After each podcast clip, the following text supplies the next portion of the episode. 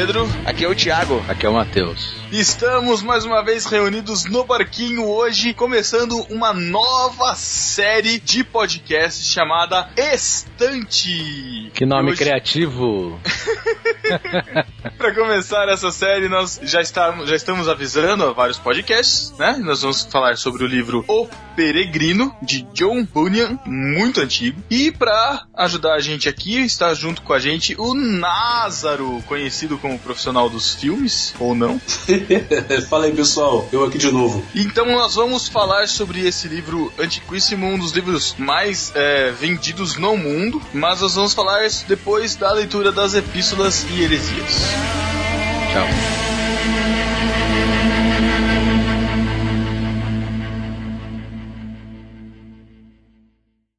Fala, discípulo, vá para 20 minutos se não quiser ouvir as epístolas.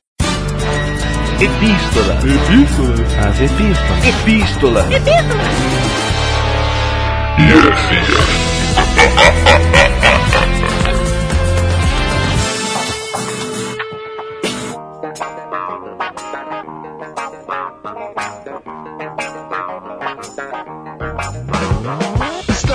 na leitura das epístolas heresias do podcast No Barquinho, número 41, A Visão do Cego. Ou da Cega, né? No caso. Nossa, piadinha. Você vai continuar com seus trocadilhos infames, né? Fiquei com vergonha, eu fiquei com muita vergonha. Eu fiquei também, cara. Ah, vocês são muito fracos, cara. Vocês não têm visão. Nossa. Ai, tá bom. Ah, mas você que quer conversar com a gente, pode mandar sua epístola para o e-mail podcast@nobarquinho.com. Nas redes sociais, vai lá nobarquinho.com, barra o nome da rede social, barra Facebook, barra Twitter, barra Gmais, barra Instagram. Ou nos siga diretamente no Twitter, arroba Pedro Angela, arroba Thiago Ibrahim, arroba Matheus M. Soares. Você pode também assinar o nosso feed, que está na postagem, que é feed.nobarquinho.com, e assinar e qualificar o podcast no Barquinho no iTunes Store. Lembrando também de favoritar os, os episódios do No Barquinho em Irmãos.com e não deixar de responder a nossa pesquisa, que está aí no link da postagem. Continua valendo, exatamente. No discípulo desocupado desta quinzena, temos uma dupla, uma dupla coroa. Essa Jussara Soares está on fire, comentou no plugin do Facebook e no site do Barquinho, disse baixando. Mesmo assim, não conseguiu ser a primeira Irmãos.com, que foi o famoso Chico Gabriel. Chico Gabriel, o famoso comentarista de No Barquinho, né, cara? Ele e o Lorival, né? Os, o, famo, o Chico Gabriel é o discípulo desocupado, o Anabi. de vez em quando ele consegue. E ele disse assim: será que dessa vez eu vou conseguir não ser só o desocupado da vez, como também ter a tríplice desocupação? Não conseguiu. Ele falou: vale a pena tentar, alguma coisa eu consigo. Conseguiu os 500 bits, né? É, conseguiu eu. o tamanho comentário desse. Será que os caras ficam, tipo, num bloco de notas aberto, assim, com comentário pronto, cara, quando chega Você já, o, você o já fez 15, isso? Assim? Não, pior que não, cara. O Thiago já, certeza. Eu já, ah, com você. Thiago já. Thiago já. O Thiago agora só tá comendo mingau, né, cara? Tá, tá numa outra fase. Mas pelo menos eu não deixo o podcast atrasar.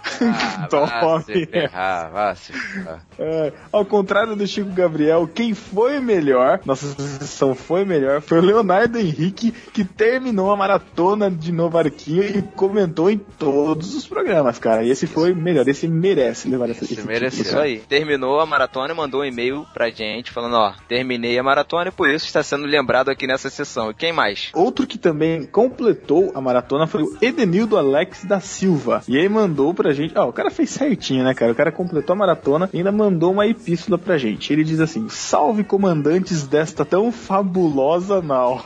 Fabulosa.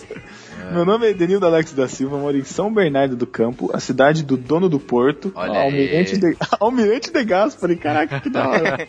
Muito bom, só vou chamar ele assim agora. Mas tô sempre rodando aí pelo Brasil a trabalho, monto equipamentos médicos. Estou enviando esta pequena epístola primeiro para parabenizar-lhes pelo excelente trabalho que têm feito, levando conteúdo relevante para a podosfera. Comecei a ouvir vocês quando aportaram no irmãos.com junto com a galera do BTcast. Então resolvi fazer uma maratona e ouvir todos os episódios. Consegui ouvir todos os episódios e comentar cada um deles. Até fiquei um dia todo tentando ser o discípulo desocupado para coroar minha maratona, mas neste dia, logo neste dia que estava de folga, o barquinho pegou alguma tempestade no mar e não chegou ao porto no dia esperado. Olha aí. É o, é o ciclone tropical Chateus, né, cara? Nossa. Contudo, graças aos crossovers, acabei também conhecendo outros podcasts e tenho ouvido GraçaCast, Massa Crente, baseado na palavra. Mas quero ouvir também o Luna Brothers, o podcast do Brasil. Olha aí, a gente conseguiu emplacar o outro nome pro podcast dos caras. Muito bom. Mas também quero ouvir o Luna Brothers, o Crentaços e o Melhorança. Apresentei no barquinho para minha esposa essa semana um episódio de Visão do Cego e ela gostou bastante. Acho legal também interagir com vocês no Twitter e sinceramente vocês três se completam. Pedro, olha isso, Pedro morador da roça, vizinho Nossa, do Saci. Exato. Caraca. Thiago Carioca que tem os piores trocadilhos que chegam a ser engraçados de tão ruins e trabalha pouco. Comprovado por ter acabado a edição do No Barquinho no dia 24 pra lançar só no dia 30. O cara tá stalker mesmo, cara. Olha isso. Caramba. Não, é Twitter, a gente revela tudo no Twitter, mas só pra É. deixar claro, pra minha chefe não achar que eu tô, não tô fazendo nada, na verdade eu tô de férias, né, cara? Pô, Olha isso. Matheus, o, ma- o mal-humorado mais feio da história. Que feio, cara. O cara é São Paulino e mora em Campinas. Tinha que ser um cara alegre, no âmago da palavra inglês. Ah, Gay. Toma. Gay. Para finalizar, eu não acho legal vocês ficarem zoando o Thiago porque ele gosta de jazz. Inclusive, ele está convidado quando vir para São Paulo ouvir jazz aqui no elevador do meu prédio. tá demais. Esse escutou mesmo os podcasts, né, cara? Muito bom. Abraços a todos, beijo pro Matheus. A pá. cara, muito legal. E a maneira que ele, ele manda, avisa que terminou a maratona e manda a experiência que ele teve, né, ouvindo o podcast. Isso é legal, cara. Isso, pô, isso faz bem a beça pra gente. Muito bom, Edenilson. Valeu. Legal.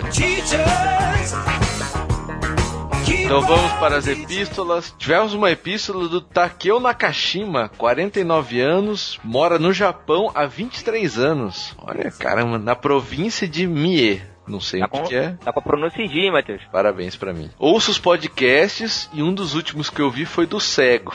Foi o do cego. Caraca, coitado. Muito bom, gostei, diz ele. Ele fala assim: Eu faço uma programação na rádio Onda Viva 106.9 todos os sábados das 12 às 18 horas no Japão. Olha só, cara. Pra nós, das 0 às 6 da manhã, de sexta-feira pra sábado. É uma emissora que transmite programações e louvores a Deus. Se alguém se interessar em nos escutar, temos no Face. Ah, o link tá, o link tá aí. O link tá aí no post. Isso. Tá aqui, ó, maneiraço, cara. O cara, um cara, 49 anos acompanhando no barquinho. Caraca, Pô, estamos vai- atingindo pô, outro a gente só- público. A gente só tem um ano e meio, como é que ele tá há 49 anos acompanhando o barquinho? Nossa. E diz ele que transmitiu uns trechos, ia transmitir, né? Podcast, sei lá. É aqui comigo, é que eu tô. É que a casa dele fica na beira da rua aqui, cara. Não tem como cortar o Tem um- som. esse barulho que vocês estão ouvindo aí, um monte de jet ski que tá passando do lado do barco aqui. Ai,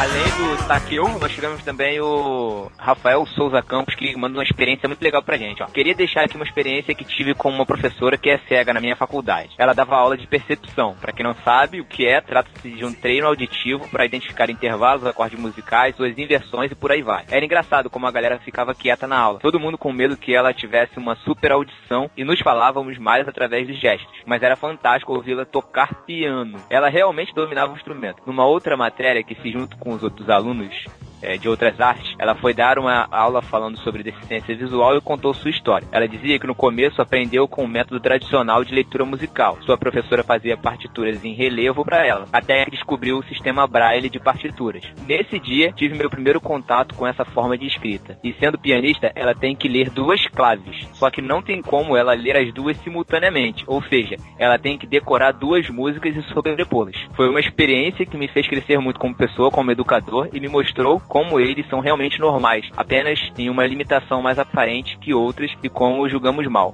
Cara, muito interessante essa, essa experiência do, do Rafael, cara. Achei muito legal. Ele faz faculdade de música e isso aqui da professora ler, cara, eu fui procurar partitura em braille na internet, no Google Imagens tem. É muito sinistro, muito sinistro. caramba, esse eu é não sabia. sobrenatural, Não. cara. Partitura em braille? Caramba. Ler, ler partitura já é complicado. Você imagina ler partitura em braille. Caraca, essa é nova, mano. Putz. Muito bom mesmo. Quem também nos mandou epístola foi o Bruno Dutra, analista de suporte técnico. Ele disse: Fala Marujos, excelente podcast. Tenho baixa visão e me senti muito representado. Tem um podcast que trata bastante de tecnologia e acessibilidade, que é o papoacessível.com.br. Abraços. Oh, e... sabe, quem, sabe quem tem baixa visão também? Quem? O Thiago. Ah. Caralho! piadinha! Piadinha! Olha no meu caso não é baixa visão, no meu caso é visão, é visão baixa. de baixo. É, visão de baixo. Cara, não, mas entrem, acessem aí o Papo Acessível. Tem um Twitter também, a, aproveitar, a Laís me recomendou pra eu seguir, chama Vida de Cego, que mostra o dia a dia, assim. Outro dia eles estavam, o cara tava comentando, retweetando, os cegos tentando andar de bicicleta, cara. Caramba! Fazer essas coisas. É muito, é muito engraçado, cara. Então sigam arroba é, Vida de Cego, arroba Baixa Visão também, que eles também sempre estão falando sobre o papo de acessibilidade. Isso aí, se quiser também ver a vida pelo ponto de quem vê a vida de baixo, sigam arroba Thiago Ibrahim. Cala então para as heresias desse podcast. Matheus. O DVD Franco, olha aí, tava meio sumido, né? É. Só apareceu pra me trollar. É o fariseu, né, cara? É, só como aparece dizem, pra criticar. Como Ele falou outros, no comentário. Como dizem outros podcasts, é o monóculo, né, cara? ele falou que a cada 10 podcasts ele comenta um. É. Mantendo a regularidade. Então tá bom. Ele diz assim, só quero corrigir um pouco, Matheus. Olha o tom do Matheus, né? Já mudo, né, cara? Muito bom, muito bom. Mateus, a igreja que você frequentava, a Central, desde sempre preocupou com a acessibilidade de surdos, mesmo antes de ser uma igreja grande e com muitos recursos. Cifrão no final. Quando a igreja era cinco vezes menor que é hoje, havia o um Ministério de Surdos, com intérpretes, voluntários até onde eu saiba, e tinha uma comunidade de 10 a 20 surdos que fre frequentavam os cultos assiduamente. É, isso é, é, acho que é verdade. Quando eu era criança, eu costumava costumava assistir os cultos com eles, com uma esperança nunca concretizada de aprender mais do que algumas palavrinhas. Portanto, meu comentário é só para dizer que não é porque eles têm dinheiro que se preocupam com a acessibilidade, não. Geralmente no mundo é assim mesmo. Só fazem algo acessível quando sobra dinheiro, mas eu dou crédito a essa visão, olha aí, que eles oh. sempre que eles sempre tiveram de tentar não excluir ninguém. Minha igreja uh, tem uma rampa, já é um começo. Quem sabe eu posso fazer algo para abranger outras necessidades. Mas Exato. deixa eu fazer uma intervenção. Pelo que eu me lembro, o Matheus falou que na, no podcast que não é porque eles eram uma igreja que tinha grana. É, eu falei, a princípio eu falei que tinha bastante dinheiro, mas eu falei que não era não por causa disso, né? É, exato. Mas é, foi uma meia heresia, vai. Tá. ele como último comentário, ele diz assim: Peço que nenhum de vocês tenham esta visão que demonstraram no podcast de que não é relevante digitar o boletim, porque ninguém lê. Ai, olha, cara. O cara, o, o cara tá com a visão distorcida, cara. Ele, ele, ele, com a audição distorcida, cara. Ele acho que entendeu errado, cara. É. Uh, não pensem assim, porque se todos pensassem assim, não teria boletim. E a igreja precisa de alguém para fazer esse trabalho menor, entre aspas. Como líder de jovens, constantemente eu me dou, com, me dou conta de trabalhos que faço que ninguém dá a mínima e me deixa furioso. Mas eu tenho que continuar a fazê-los, porque é minha obrigação. Se entre 100 uma pessoa usufruir disto, já valeu a pena. Bonito, é. Não, eu, eu, eu não sou contra fazer o boletim, cara. De verdade, eu acho importante. Na verdade, na verdade foi um desabafo do momento. É, né, mas é tipo justamente tipo, o desabafo de ninguém que ninguém lê. Ué. Tipo, tipo manias de crente, sabe? Foi, foi um, um restolho. é. Esse, esse último parágrafo foi. E, e cara, parágrafo. não faço porque é sua obrigação, não, cara. Faço porque Deus se agrada, sabe? Faça pelo reino, olha aí. Exatamente. Fica a dica. Mude sua visão. ai, ai. Ô, ô Thiago, quem tá chegando também com a vista embaçada, com aquela lente fundo de garrafa no horizonte distante? Vem ele, peregrino, andarilho, suado. Vem ele, o um menino gordinho de Campinas, que tá com frio hoje. Vem aí a sessão mais querida de todos os nossos ouvintes que mandam comentários, epístolas, falam com a gente no Facebook e no Twitter, a sessão Beijo do Matheus. Chegou aquele momento que todo mundo adora. Vai se ferrar. Não. Ai, tá vendo, Thiago? Botão eu odeio. Ai, cara. Seja melhor. Tchau. Hum beijo do Matheus pra hum. você. Não. I gotta take a little time. Um beijo do Matheus para o Leonardo Henrique. Um beijo do Matheus para o Rodrigo Silva de Oliveira. Para o Tarcísio Nardoto. Para o Maurício, que não deixou sobrenome. Para o Tong, que eu não faço ideia do que seja. Língua? É língua, Tong. Caraca. Beijo do Matheus, um beijo para a língua. Nossa, ficou nojento isso. Pro Marco, que também não deixou sobrenome. Um beijo do Matheus pra Cíntia Esteves, que quer ouvir também um no barquinho sobre a vida dos surdos. Olha aí, quem sabe rola. É, o duro é que a gente não tem ouvinte surdo, né? Não, não, mas- a gente tem uma mãe de um, de um surdo que já até entrou em contato com a gente no Facebook. A mãe Quem do sabe? surdo? Exato. Temos contatos, quem sabe surge aí o, o, a audição do surdo, né? Vamos ver. Isso. E se tivermos mais alguém ouvindo que seja parente, mãe, pai de surdo que queira entrar em contato com a gente, por favor, podcast.barquinho.com. Se tiver algum mudo também que queira gravar com a gente, estamos aí. Ah. Pedro, você vai ficar nessa de ficar zoado do- das pessoas, é isso mesmo? É, vai lá, Thiago. Vai comer mingau. Ficou sem graça. Um beijo do Matheus pro Takeo Nakashima. Um beijo do Matheus pra Jussara Soares. Um beijo do Matheus pro Jean Correia, do, da Rádio Selecta. Procurem lá o podcast Rádio Selecta. Um beijo do Matheus pro Chico Gabriel, vizinho meu aqui de cidade. Pro Mário Menezes. Pro Bruno Dutra. Pro Rogério Moreira Júnior, que disse que o Matheus é o Léo Radiofobia do NB. Não, porque eu não ganho nada com isso. Então não reclamem quando eu atrasar. Caraca, mano, que tenso. Um beijo do Matheus pro Thiago da Juliana, que fez o curso do Casados pra Sempre. Ah, vai ficar assim, né, cara? Ele vai ser conhecido agora como o cara que fez o encontro de casais. É, é, é Casados para Sempre. Eu falei errado enquanto de casais, mas é o curso Casados para Sempre. Ah, é? Um beijo do Matheus pra Laís Minelli, que disse que esquecemos de mandar o beijo do Matheus pra ela nos, nas epístolas do 41. Olha aí, então um beijo do Matheus, Laís. Beijo duplo, a Liza Minelli, né? Um beijo do Matheus pro Ian Felipe, Pro matador de galinhas ainda, incógnito. pro Lourival Neves, que gostou da participação da Renata Melania. Ó, a gente podia fazer foi? uma, podia fazer uma pesquisa, né? Vocês preferem a Renata Melanias ou o Abner Melanias? Ah, eu acho que vai ser lavado, hein? Olha aí, olha aí. Causar intrigas. É, Separação de casais. Um beijo do Matheus pro gordinho Abner Melanias, que inclusive ficou bolado com o Lorival Neves, que gostou da participação da Renata no podcast, olha aí, ó. Um beijo do Matheus pro DVD Franco. Pra Glória Fzibar, que disse que foi o NB mais informativo até hoje, olha aí que beleza. Muito bom. Desconsiderou todo o nosso trabalho até agora, né? Tô ligado. Um beijo do Matheus pra Ju Camargo, que disse que a Rê e a Laís. Não, isso é bem de mulher, né, cara? A Ju disse que a Rê e a Lá, né? que a Renata quase e a. Laís arrebentaram no podcast. Um beijo do Matheus pro Leonardo Henrique, Para a Simone Santos. Pro Diogo Oliveira, Beijo do Matheus pro Edenildo Alex da Silva, que pediu um beijo do Matheus pro filho dele que vai nascer em dezembro. O Edenildo, que é o que é o vencedor da maratona no barquinho, né? Vencedor? vencedor de quê? Ele ganhou um filho, é isso? ele, comple- ele completou. Filho, Quem completa ganha um filho. Nossa, caraca, que. Cara, ele completou a maratona, cara. Completou a carreira, né? Ah, Maratonista. tá bom. Ah, muito bom. um beijo do Matheus pro Gabriel Martins, Pro Daniel Cazé, pro Lucas Santos, pro Rafael Souza Campos, pro Rafael Paiva da Silva, pro Marcos Vinícius de Souza. pro Názaro que participa, está participando desse podcast sobre peregrino com a gente, e um beijo do Matheus para todos vocês, discípulos desocupados, que não mandam tweets pra gente, não comentam no Facebook, não compartilham nossas postagens, escutam e nunca deixam feedback, mas nós amamos vocês mesmo assim, e por isso nós deixamos um beijo do Matheus pra vocês. E por favor, comentem. Digam se vocês estão gostando ou não do podcast pra gente, que a gente quer saber a sua opinião, certo? exato. Matheus, Oi. vamos ali dar um pulinho na Feira das Vaidades? Nossa. Caraca, esse Thiago quer fazer piada contextual, beleza. Então tá bom, curtam o podcast sobre o peregrino e até daqui 15 dias. Valeu, galera. Tchau. Tchau.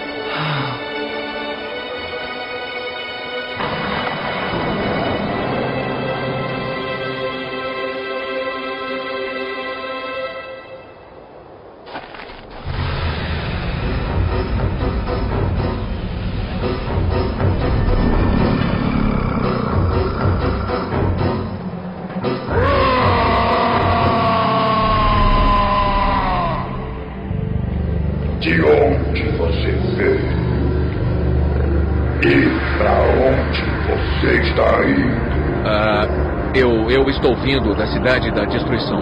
É a minha cidade. E estou indo em direção à cidade celestial. O, o, o príncipe me espera. O príncipe. Eu sou o inimigo desse príncipe. Eu odeio as leis dele. O povo dele. Eu vim aqui para enfrentar você. Cuidado com o que faz, Apolo. Porque eu estou na estrada que pertence ao príncipe celestial. Silêncio! Prepare-se para morrer, peregrino. Eu juro pela minha chama infernal que eu atormentarei a sua alma onde você for.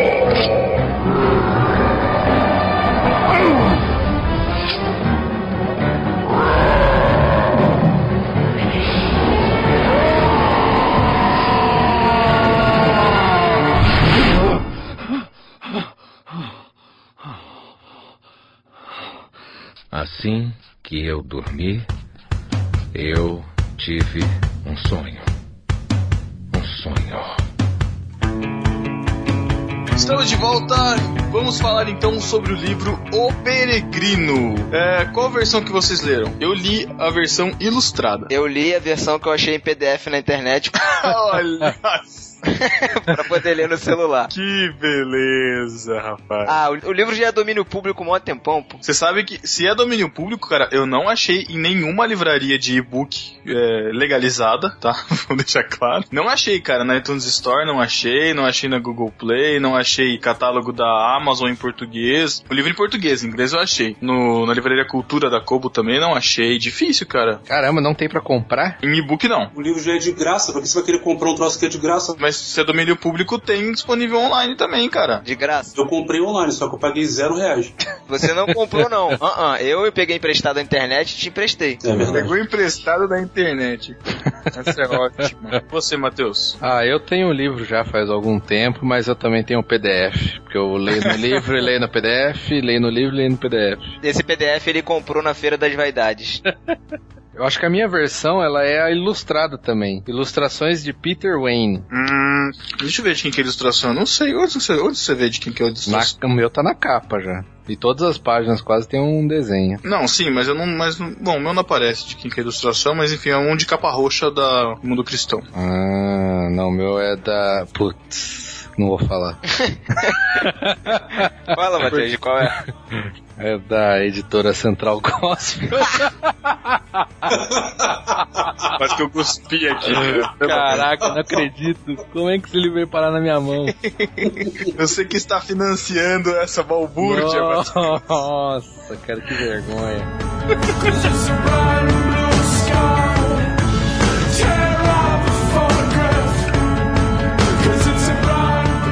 Vamos falar então sobre o Peregrino. Ele é um livro, foi um livro escrito é, nos anos de 1600. Ele foi escrito por John Bunyan, se eu não me engano, enquanto ele estava em cativeiro por causa do Evangelho, é isso? Exatamente, isso aí. Prossigam que eu não sei a história dele, cara. Eu tô falando só que eu sei. Também não, eu li o livro.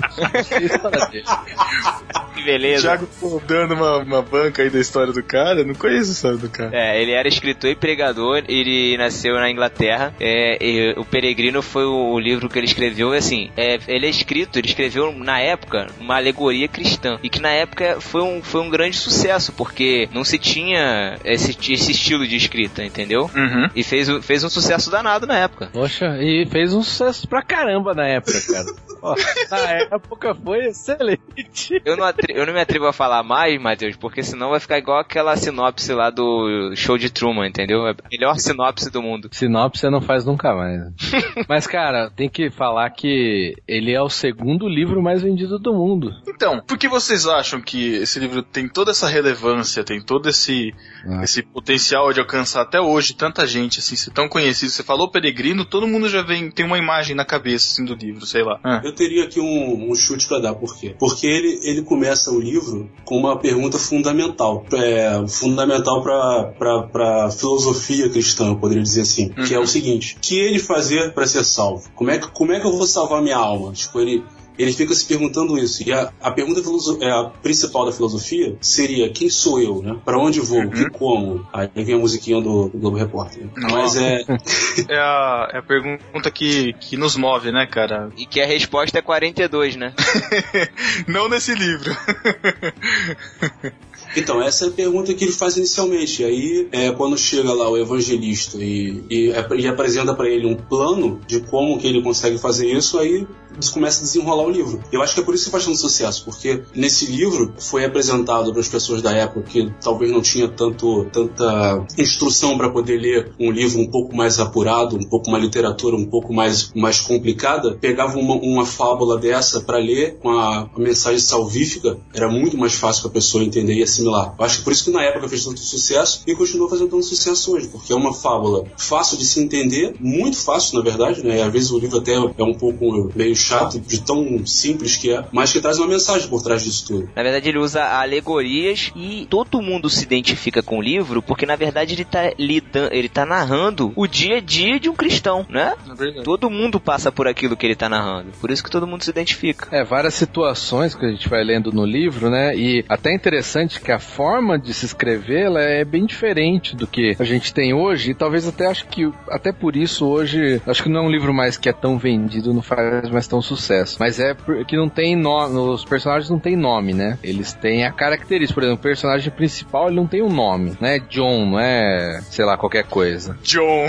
É, John.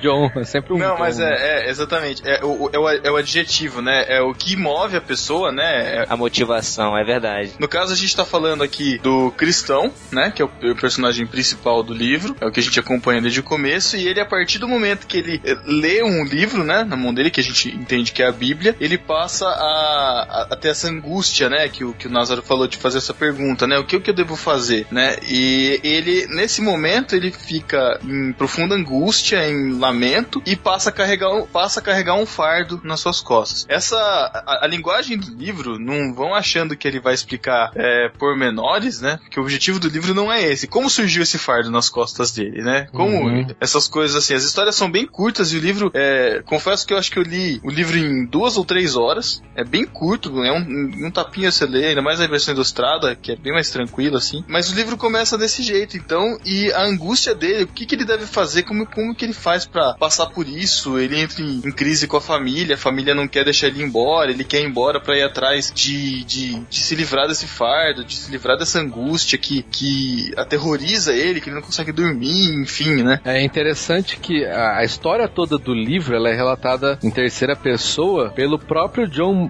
Bunyan, né? Isso, em determinado momento do livro, é, ele não, não fica claro no início, né? Chega um momento do livro que ele fala, no sonho, aí você, ah tá, entendi. É um sonho. Não, aqui no meu é desde o começo, cara. É desde o começo? Primeira frase fala assim, ó. É desde o começo. Caminhando pelo deserto deste mundo, parei em um lugar onde havia uma caverna. Ali deitei-me para descansar, logo adormeci e tive um sonho. Aí vi um homem de pé, parará, aí começa a contar a história. Na verdade, no meio da história, ele sempre resgata essa ideia, né? Então, enquanto que é um tava sonho, sonhando, isso, para que a gente não se perca na linha de pensamento. É. Na verdade, é uma analogia pra dizer assim que, é, acho que até pra uma forma de, de fazer a história não, não, não precisa ter tantos detalhes assim, né? É um sonho. E é até interessante porque tem uma parte que ele acorda, né, do sonho, e depois volta a sonhar. E, e isso aqui diz que é uma, algo realmente quando ele estava preso mesmo, né? E parece que ele realmente teve um sonho, sei lá.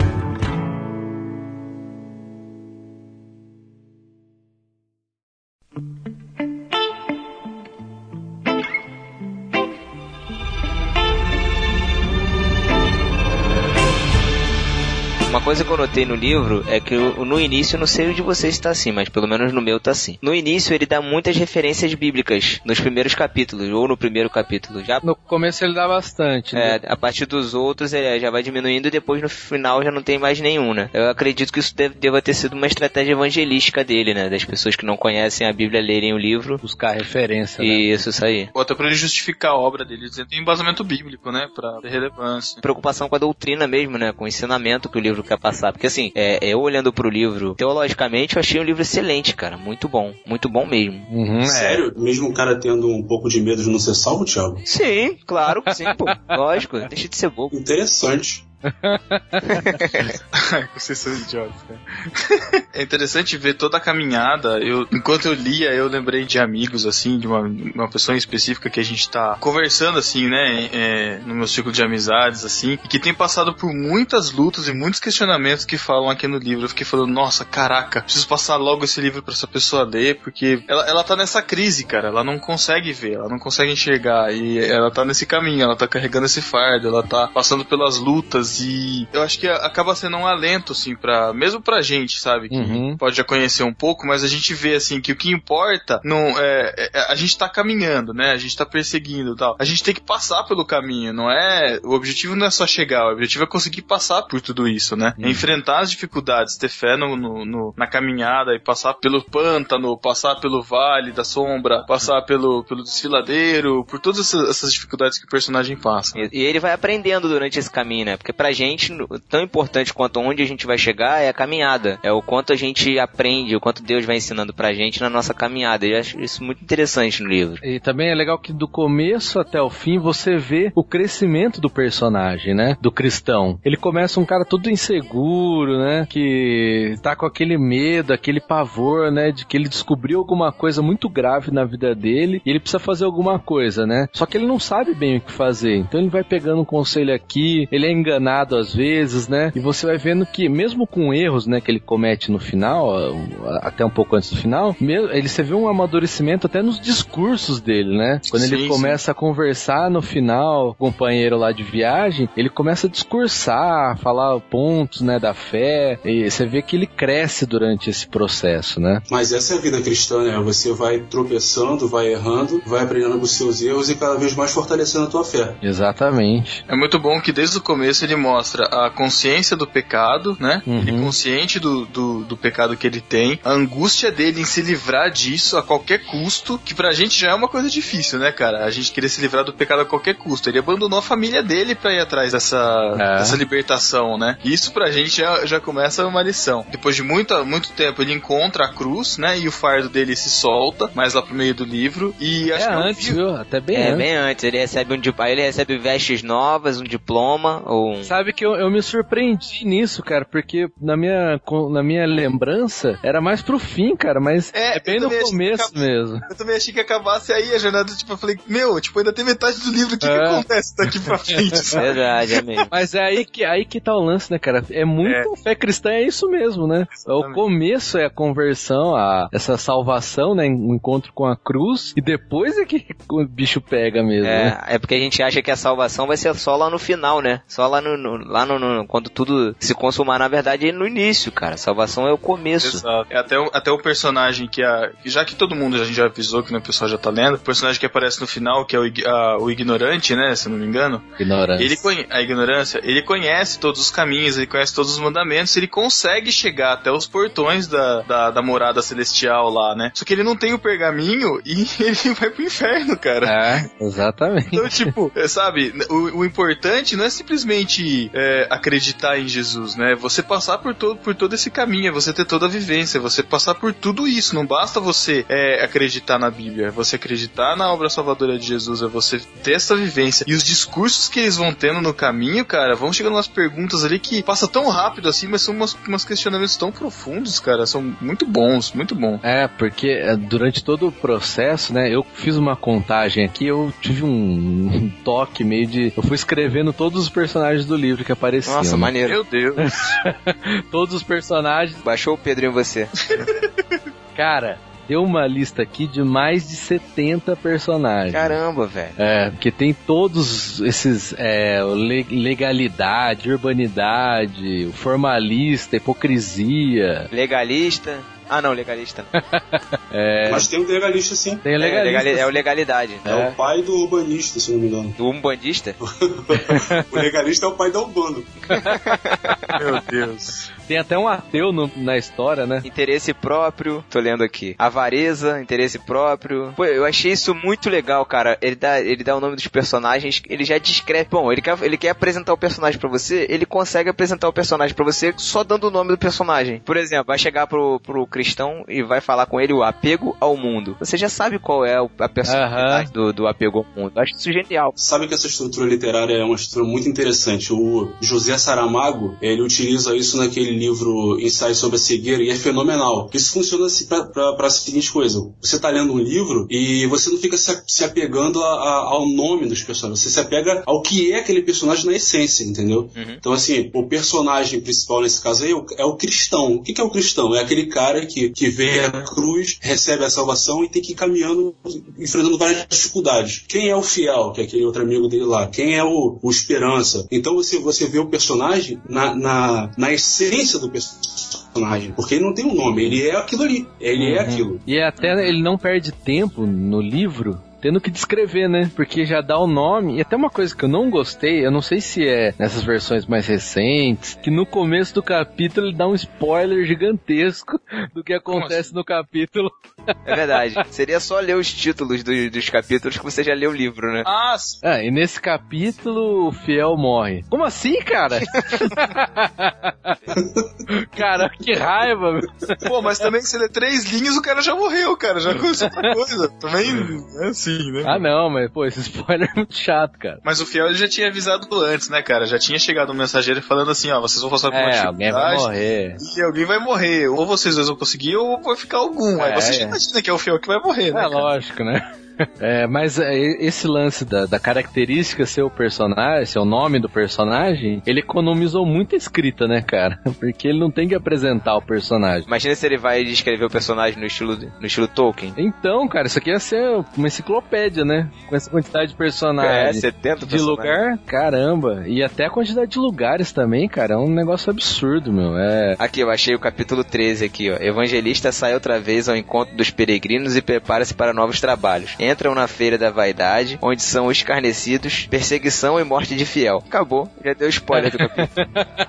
Já deu spoiler na cara, né? Mas, é, eu, mas eu achei legal essa construção é, por esse sentido, né? Ele economiza e pode incluir bastante personagem, né? Verdade.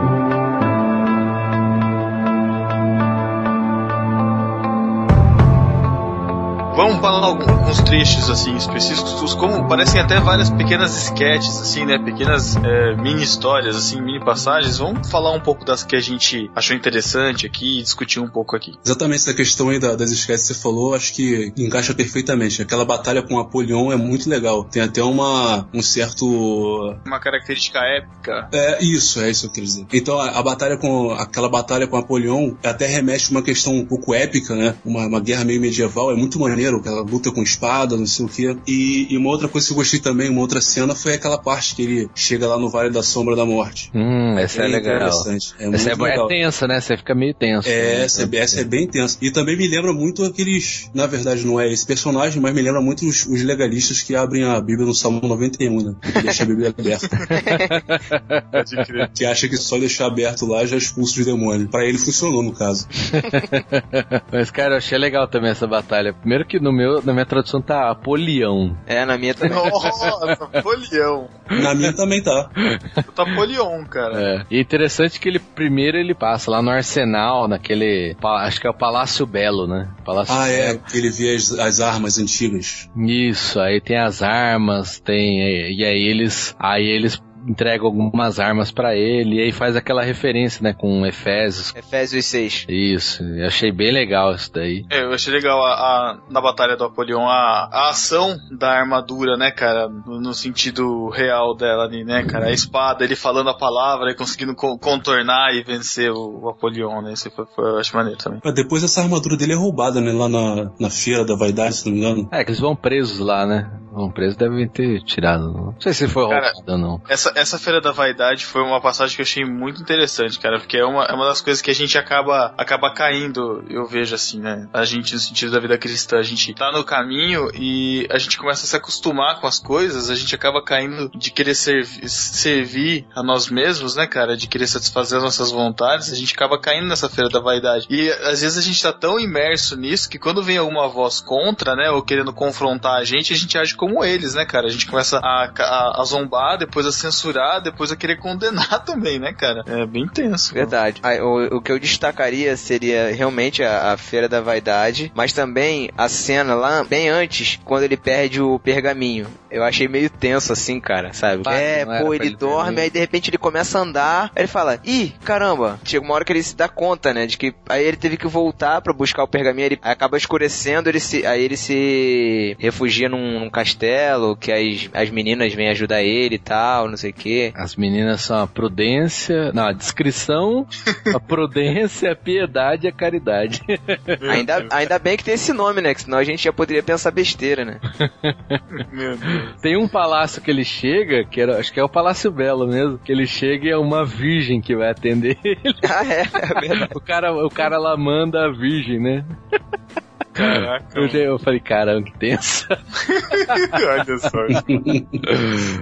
Ele escolheu esperar, hein? E olha o que que. Ai, ai. Não, ele já tinha filhos e esposa, cara. Ele abandonou tudo. Mas enfim. Eh, Um que eu achei interessante também foi o. Quando ele encontra um interesse próprio, que tinha o apelido de amor ao lucro. Não sei se vocês lembram dessa passagem. que ele- Aham. É interesse próprio. É, Oi, tudo bem, Cristão? Esse aqui é o interesse próprio. Vulgo, amor ao lucro. Amor ao lucro. Tanto que ele Mas chega e pergunta, né? Você E é o ele não amor ao fala. lucro? Ele falou, não, esse não é meu nome verdadeiro, é um apelido que É, vocês me deram, não sei o que lá. Se você me se você é, conviver comigo, você vai ver que eu sou um bom É, companheiro. aí não ele o pergunta assim, mas por que amor ao lucro? Ah, não. Aí ele fala, não, não sei por que, que eles me deram esse nome. Eu decidi aceitar esse nome aí, mas eu não sei por que não. É, tipo, dá um migué, né? É, ele dá um miguezinho. Mas, mas é, é interessante que ele começa a conversar com o cristão e ele fala, ó, no- na- a nossa religião ela só é diferente de dois pontos insignificantes. Nós nunca lutamos contra o vento e a maré e zelamos muito pela religião quando ela se apresenta com pompas e riquezas. aplausos, né? Aplausos. só, só, é, só esses, Só só esses dois pontos. É só, é só essa diferença. E é, e é muito interessante. Aí ele fala, eu- ó, é, tem um trecho que ele fala assim, ó, quanto a mim, sou a favor de tomar precauções para assegurar minha vida e prosperidade. Professarei a fé só enquanto os tempos e minha segurança pessoal favorecerem.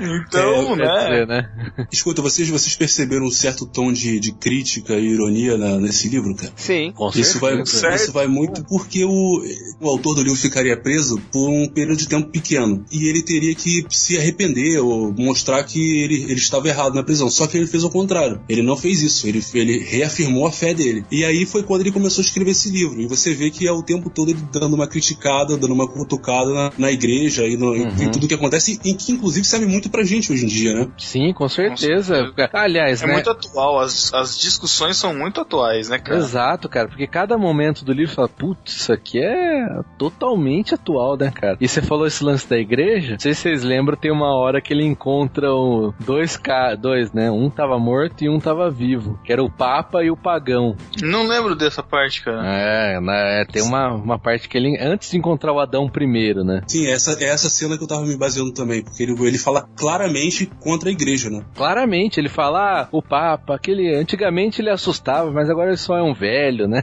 É. Pô, interessantíssimo. Isso ele falando em 1600, cara, não era tão assim, não é que nem hoje sim, hoje se encaixa perfeito, né? Tipo, ah, aquele cara lá fica falando, né, mas ninguém dá atenção, mas na época não, cara, eles tinham, tinham uma força ainda da igreja, né? Não, tinha uma força e a igreja na época tinha uma força além do, do normal, né? Que ela podia matar o cara. Aham, exatamente. E o cara uma na costela, né, do Papa, né?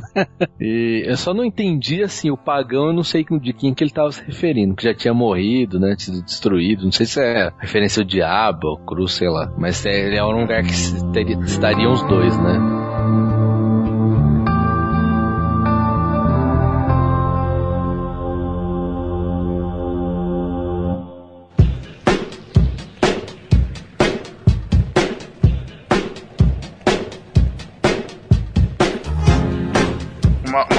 Interessante que eu achei também foi quando o cristão ele já tá com a armadura, ele acaba, ele acaba de sair do, do vale, né? E ele encontra o fiel andando mais à frente e o fiel tá meio devagar, assim, né? Aí o cristão ele se irrita e ele começa a correr, né? Porque, tipo, ele se sente ah, é. poderoso e tal, né? Ele começa a correr para passar o fiel.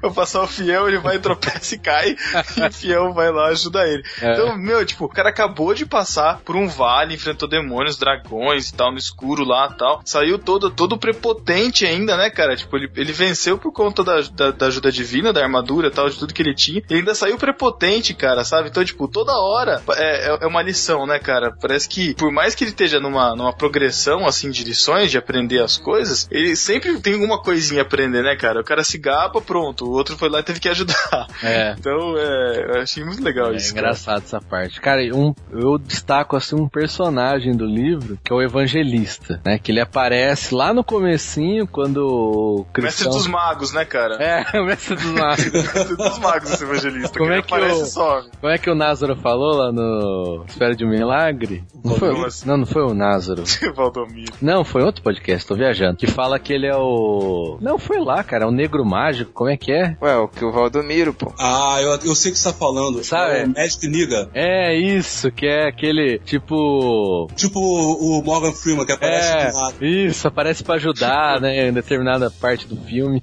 é, e não é só negro também, né? No caso é, é o Magic Negra, é, seria o, aquele personagem que ele aparece magicamente para poder dar um, dar um ápice assim. Uma orientação, uma né, solução uma... para a história. É. Daria pra gente identificar esse evangelista? Eu tô, só tô viajando aqui, mas com, com o Espírito Santo, assim, uma, uma questão assim? Vocês encontraram alguma semelhança? Não. Eu acho que não, eu acho que é evangelista mesmo. É, eu acho que é evangelista mesmo. É aquela pessoa que vai levar a palavra, que sai ao campo missionário. Não, não ao campo missionário no sentido de ir para outro país ser missionário, mas de ir pregar o evangelho mesmo. É, eu identifiquei assim também, cara. Ele, ele tá lá no começo, né? Ele orienta o cristão quando ele tá angustiado. Ele fala: Ó, você tem que seguir por ali, alcançar a porta estreita e tal. E aí depois ele vai aparecer mais pra frente para ajudar também, né? Apesar do livro ele ser bem alegoria, bem alegórico nisso, aí ele é bem literal mesmo. Não, mas eu acho que, o, que o, essa visão do Pedro não seria totalmente errada, não. Até porque lá no começo a gente falou que a pergunta inicial dele era como era ser salvo, que ele tinha dúvidas disso. E aí vem um cara e mostra para ele a semente e, e, planta no coração dele essa semente. Isso poderia ser uma obra do Espírito Santo e apresentar para ele a graça. Uhum. Sim, em certo aspecto sim, mas eu acho que é um sentido mais alegórico. O literal seria mais o evangelista mesmo, trazendo para nossa realidade, entendeu? Uhum. Outro personagem que eu achei interessante e de ver até na proporção do personagem é o gigante, né, cara? Cara, que é o Ah, é. desespero. Mostrar o, giga o desespero como um gigante, sabe? A pessoa fica Uhum. presa e a esposa dele, como é que chamava a esposa Desconfiança. dele? A Desconfiança, cara. Meu, a- a- aquela hora assim eu fiquei tenso, cara. Ela falou, ah, faz com que eles se matem, ah, tá. ah, É. Bate neles até eles morrerem, larga eles lá no meio dos ossos. Cara, que tensão aquilo ali, cara. Mas é muito interessante de ver, né? Quando a gente tá no desespero, ele toma uma proporção tão grande que ele acaba virando um gigante mesmo. E é interessante nessa cena aí que o cristão ele começa realmente a falar, ah, acho que é melhor me matar mesmo, né? Aí, aí que faz toda a diferença o, Esperança, né, amigo dele, que tá com ele e começa, não, que é isso, a gente já, já passou por tanta coisa, é, derrubou o Apolião lá, não sei o que, agora você vai desistir, né? Começa a dar esperança mesmo pro cristão que tava Aham. se perdendo ali, E é né? engraçado que o Esperança teve esperança por ver o cristão do jeito que era quando eles se conheceram, né? Exato, é o testemunho, né? do- É, e agora o- o Esperança tava dando esperança pro cristão que tinha dado esperança pro Esperança. Nossa, Thiago. Peraí, não era o fiel que ele conhecia antes? Era o Primeiro fiel, foi o fiel. Mas é, nesse Depois- momento do gigante é o, é o Esperança. Não, não, tô dizendo que ele não conhecia. o- Eu acho que o Esperança não conhecia o cristão antes dele. Mas ele contou, quando ele encontrava, Ah, ele tá. contava todo lugar, né? Ele encontrava com não sei quem, ah, começou a contar a história lá Não, é verdade, é começo. Então ele conhecia a história não de conviver, mas de dele ter contado, né? É bom notar que também desde o começo da caminhada ele passou por momentos sozinhos, mas grande parte da caminhada ele passou acompanhado, né, cara? Ah. Com fiel e depois com esperança, né? Notando também que a, a nossa caminhada cristã a gente precisa, né? É necessário que a gente tenha pessoas do nosso lado, né, cara? Um ajudando o outro. Isso é legal também de notar. É, a gente vai fazer os papéis aí, não é que um vai ser o fiel, mas a gente tem que fazer os papéis um na- nas vidas dos outros, né? Aquele que vai mostrar aquela fidelidade, né, de permanecer firme, ou, ou o cristão mesmo, como um testemunho, como foi no caso dele, e, no- e às vezes como uma esperança mesmo, né? De quando a pessoa tá em dificuldade, geralmente a nossa tendência é, ah, é assim mesmo, né? Tal, a vida tá difícil, um monte de protesto, né?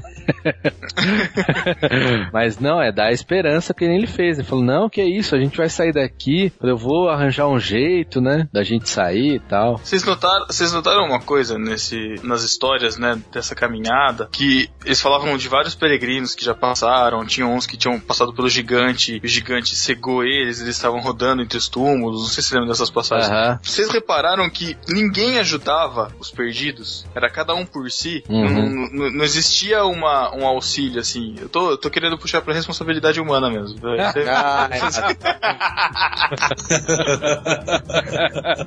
Qual é, Pedro? Vai virar piadinha agora mesmo? Não, não, mano, é piada, eu tô falando sério, cara, eu tô falando sério mesmo. Tanto que ele teve que tomar a decisão de, de sair da casa dele, de assumir toda a responsabilidade por toda a caminhada. E tudo que acontecendo, tanto que vários personagens no meio do caminho, ah, alguns se desviaram pelo caminho e, tipo, foram pro inferno. E acabou, eles estão ali e acabou. Porque te- teve algumas horas que eu, que eu fiquei pensando, meu, tipo, aqueles que estão rodando em círculos lá, pô, por que ninguém chegou lá pra eles e falou assim, ó, o caminho não é esse, é aqui, deixa os caras lá rodando em círculos, sabe? Tem até um momento que ele, acho que é quando eles caem na mão do gigante, é porque o cristão queria continuar andando, é, seguindo o Vasco. rio ali, né? Ele queria continuar, ele, então ele pegou um outro caminho. Aí eles acabam sendo presos. Tanto é que depois, quando ele sai, ele volta e põe uma placa lá, né? Falando, ó, aqui, É, você for por aqui, próximos. vai pro caminho do gigante, né? Então... Teve um momento que ele também se desviou do caminho que veio Moisés, né? Começou a bater nele, né, cara? Ah, é? Caraca, esse Moisés bateu nele, então é burcutu. olha, olha só. Só nessa história, né, cara? Só nesse paralelo pra o futuro. Mas Moisés tinha mania de bater nas coisas mesmo. Ele não deu uma porrada lá naquela pedra lá pra sair água. Pois é.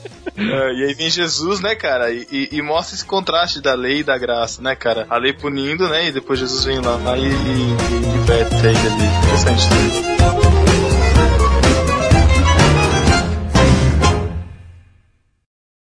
Mas vocês falando esse negócio aí de sempre, sempre duas pessoas, tem, eles citam lá, pelo menos no meu que eu li, cita aquela, aquele Eclesiastes 4.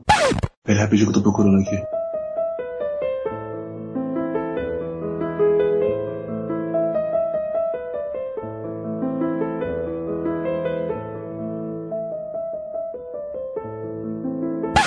Eclesiastes 4:9 que fala assim: melhor é serem dois do que um, porque tem melhor paga do seu trabalho. Porque se um cair, o outro levanta seu companheiro. Mas ai do que estiver só, pois caindo não haverá outro que o levante. Lem- Lembra da nossa amizade, né, Názaro? Sacanagem, sacanagem. Ah, Tiago, aí o Cara- pessoal vai falar que a gente tá gay, Tiago. Putz, é sacanagem. Declarações de amor. Só tocar. Dan, dan, dan, dan, dan. Cara, eu gosto de fazer muito isso, o Názaro fica muito bolado. Não, eu vou ter que parafrasear meu amigo. Vai se ferrar.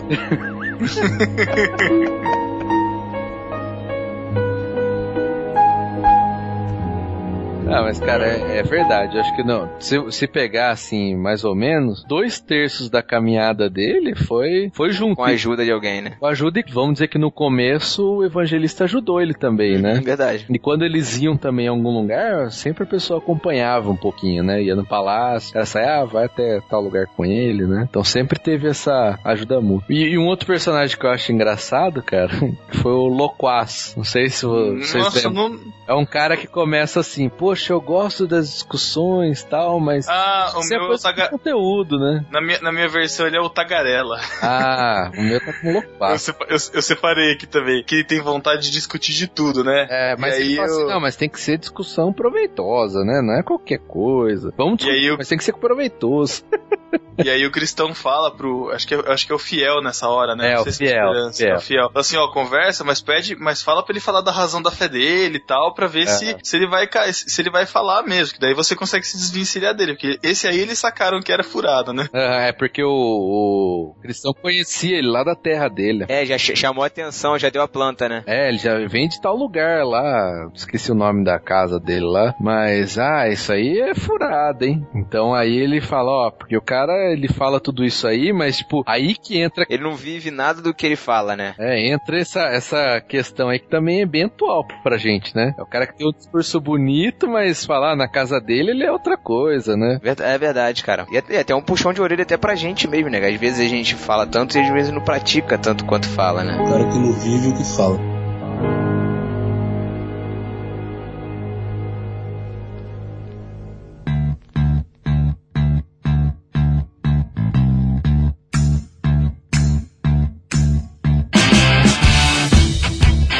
Sou fã de, perso- de personagens engraçados. Eu acho que o personagem que eu mais me mais achei divertido foi o legalista, porque eu lembrei de Thiago.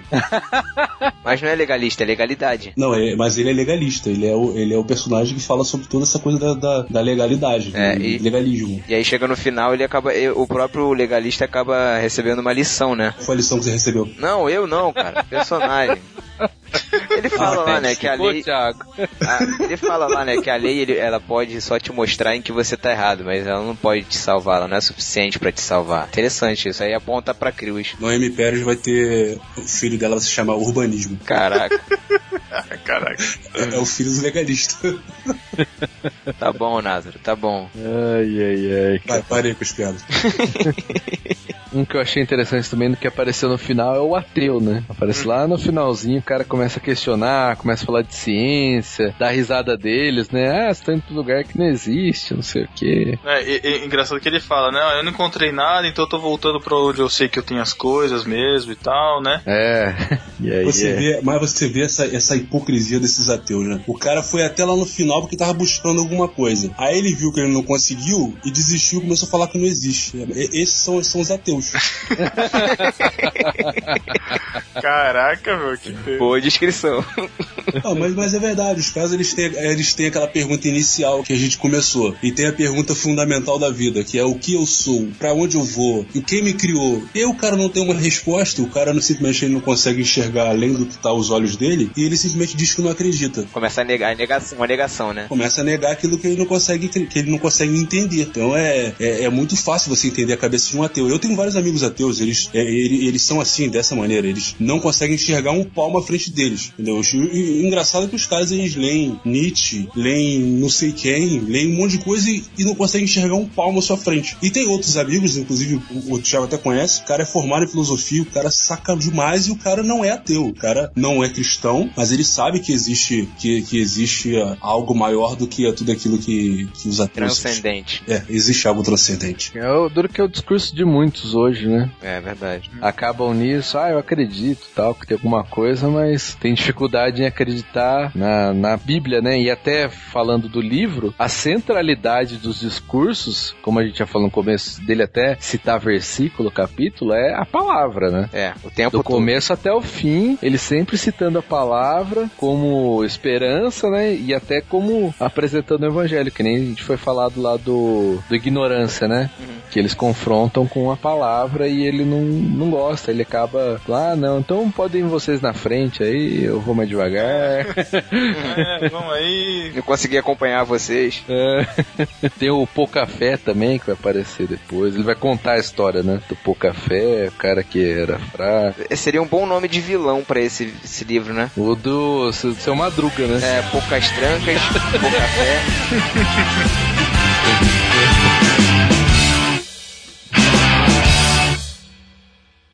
Pra encerrar então, vamos lá. É, uma última avaliação do livro, que nós achamos do livro e o para que recomendamos. É, Matheus, começa com você. Por que eu primeiro? Porque eu tô do caramba. Ô, louco! Nossa, Olha. Cassiano. Caraca, hein, Pedro? Você não era assim, hein? acho que ele participou do protesto lá em Botucatu. Voltou revoltado.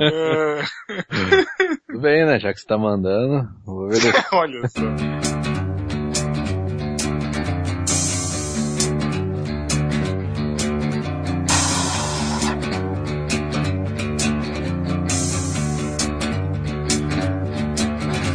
Bye. Cara, eu assim, esse livro é um livro que eu fui ler depois de um bom tempo de convertido, mas eu acho que teria sido muito legal se eu tivesse lido ele mais novo, com pouco tempo de conversão, porque é, ele tem uma linguagem bem simples, né? Embora que eu, eu até achei que quando antes de ler no- de novo pro podcast, eu achei, putz, esse livro é meio infantil assim, né? Mas o filme eu vi que não é, cara, porque ele trata de aspectos que eu só consegui entender hoje também, né? Então ele é um livro que ele serve desde o cara que se converteu agora ou de uma, uma pessoa mais nova, adolescente, até alguém que já tá há bastante tempo na fé, porque você se vê na situação do, do cristão ou você se vê na situação dos personagens que estão à volta do cristão. E até quando é al- alguém é, contrário ao cristão e você identifica alguma característica ou algumas características nesses personagens que você vê que são ruins, né? E aí você fala, É putz. Fala, putz, isso aqui tá pegando, hein? É, tem hora que ele bota o dedo na cara mesmo, né? Na cara mesmo. Então, é realmente um livro fantástico até hoje. Recomendo pra qualquer um ler. O final é, é excelente. É, ele mostra a real mesmo, não é? Não são só alegorias, né? Ele faz muita relação com a nossa vida cristã, com a salvação e com o julgamento final, né? Com o final da carreira cristã, que na verdade não é o final, é o começo, né? Mas é, ele é um livro atual. Então, recomendo quem não leu, leia, vale a pena mesmo sabendo os spoilers aí. Não, a experiência é legal, a experiência é legal. E a experiência é muito boa mesmo. E dou 4.5 Arcas de Noé. Quatro arcas e um bote. E um bote. meio. É. Názaro. Bom, eu vou fazer a louca aqui. Eu não gostei. Ui, a louca. Louco. Exato.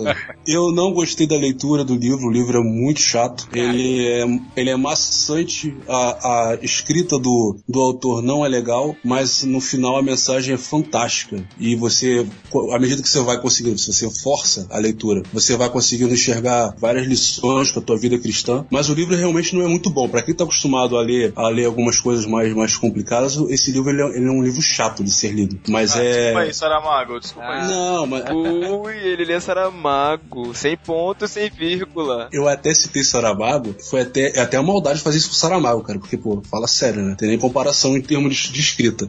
Ah, Mas o livro é muito Não, bom. Mas não é assim, porque, pô, quantos anos de evolução de escrita, né, cara? É, cara, mas vai, vai ler um. Como é que é o nome daquele maluco em inglês? Que eu esqueci o nome dele. Tolkien. Shakespeare. Um Shakespeare. Tolkien.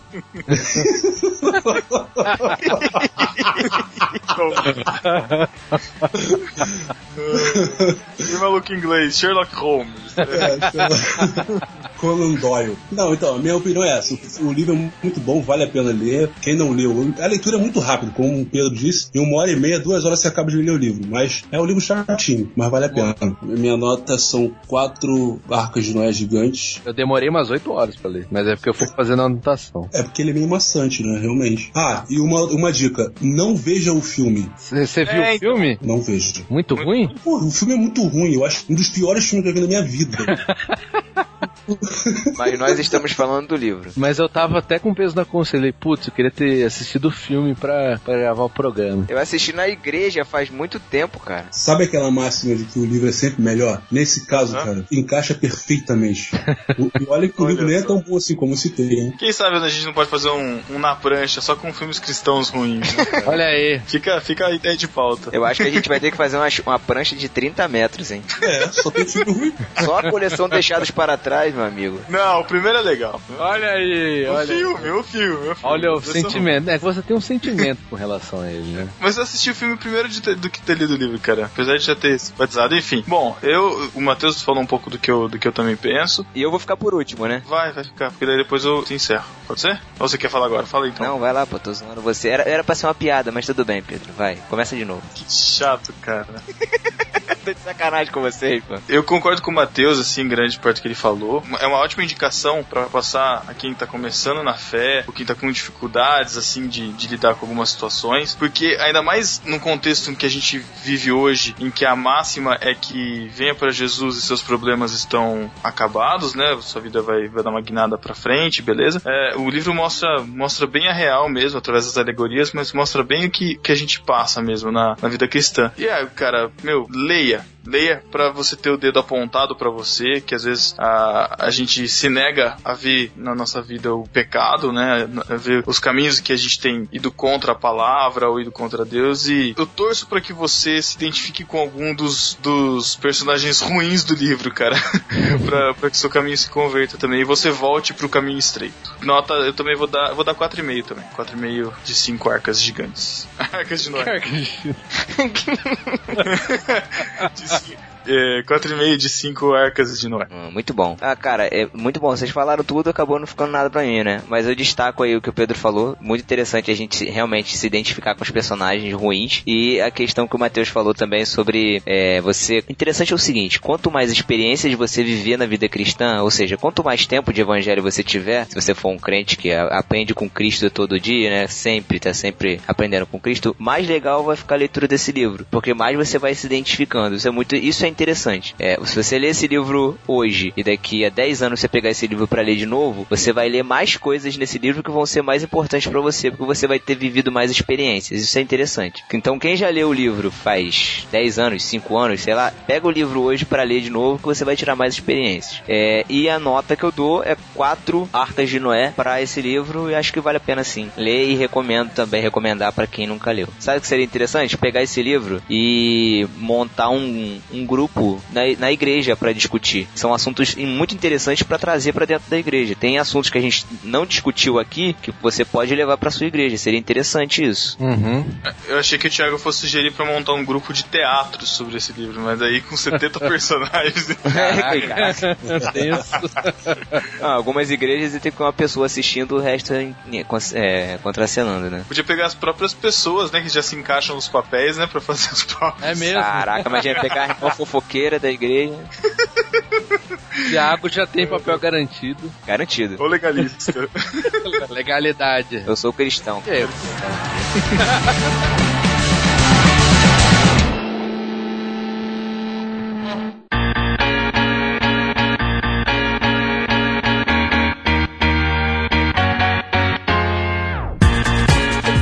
Galera. Deixe seus comentários, a sua nota, os seus destaques sobre esse livro e sugiram-nos também outros livros para que a gente possa continuar a série na estante. A gente tá louco para ler outros livros aqui e falar. Com menos de 200 páginas, por favor. É, por favor. Então nos indiquem aí e até 15 dias. Valeu, galera. Tchau. Lázaro. Valeu, pessoal.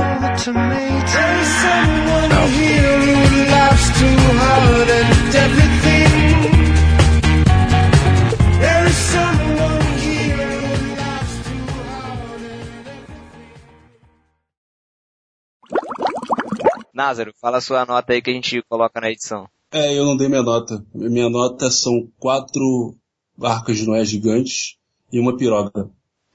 Ah, o quê? Droga. que sacana, cara, que sacana. Escutou o Nerdcast essa semana, olha aí. É o quê? Ele faz isso. Escutou o Nerdcast essa semana. Não, cara, essa, essa piroga eu sempre conheci. Ô, louco!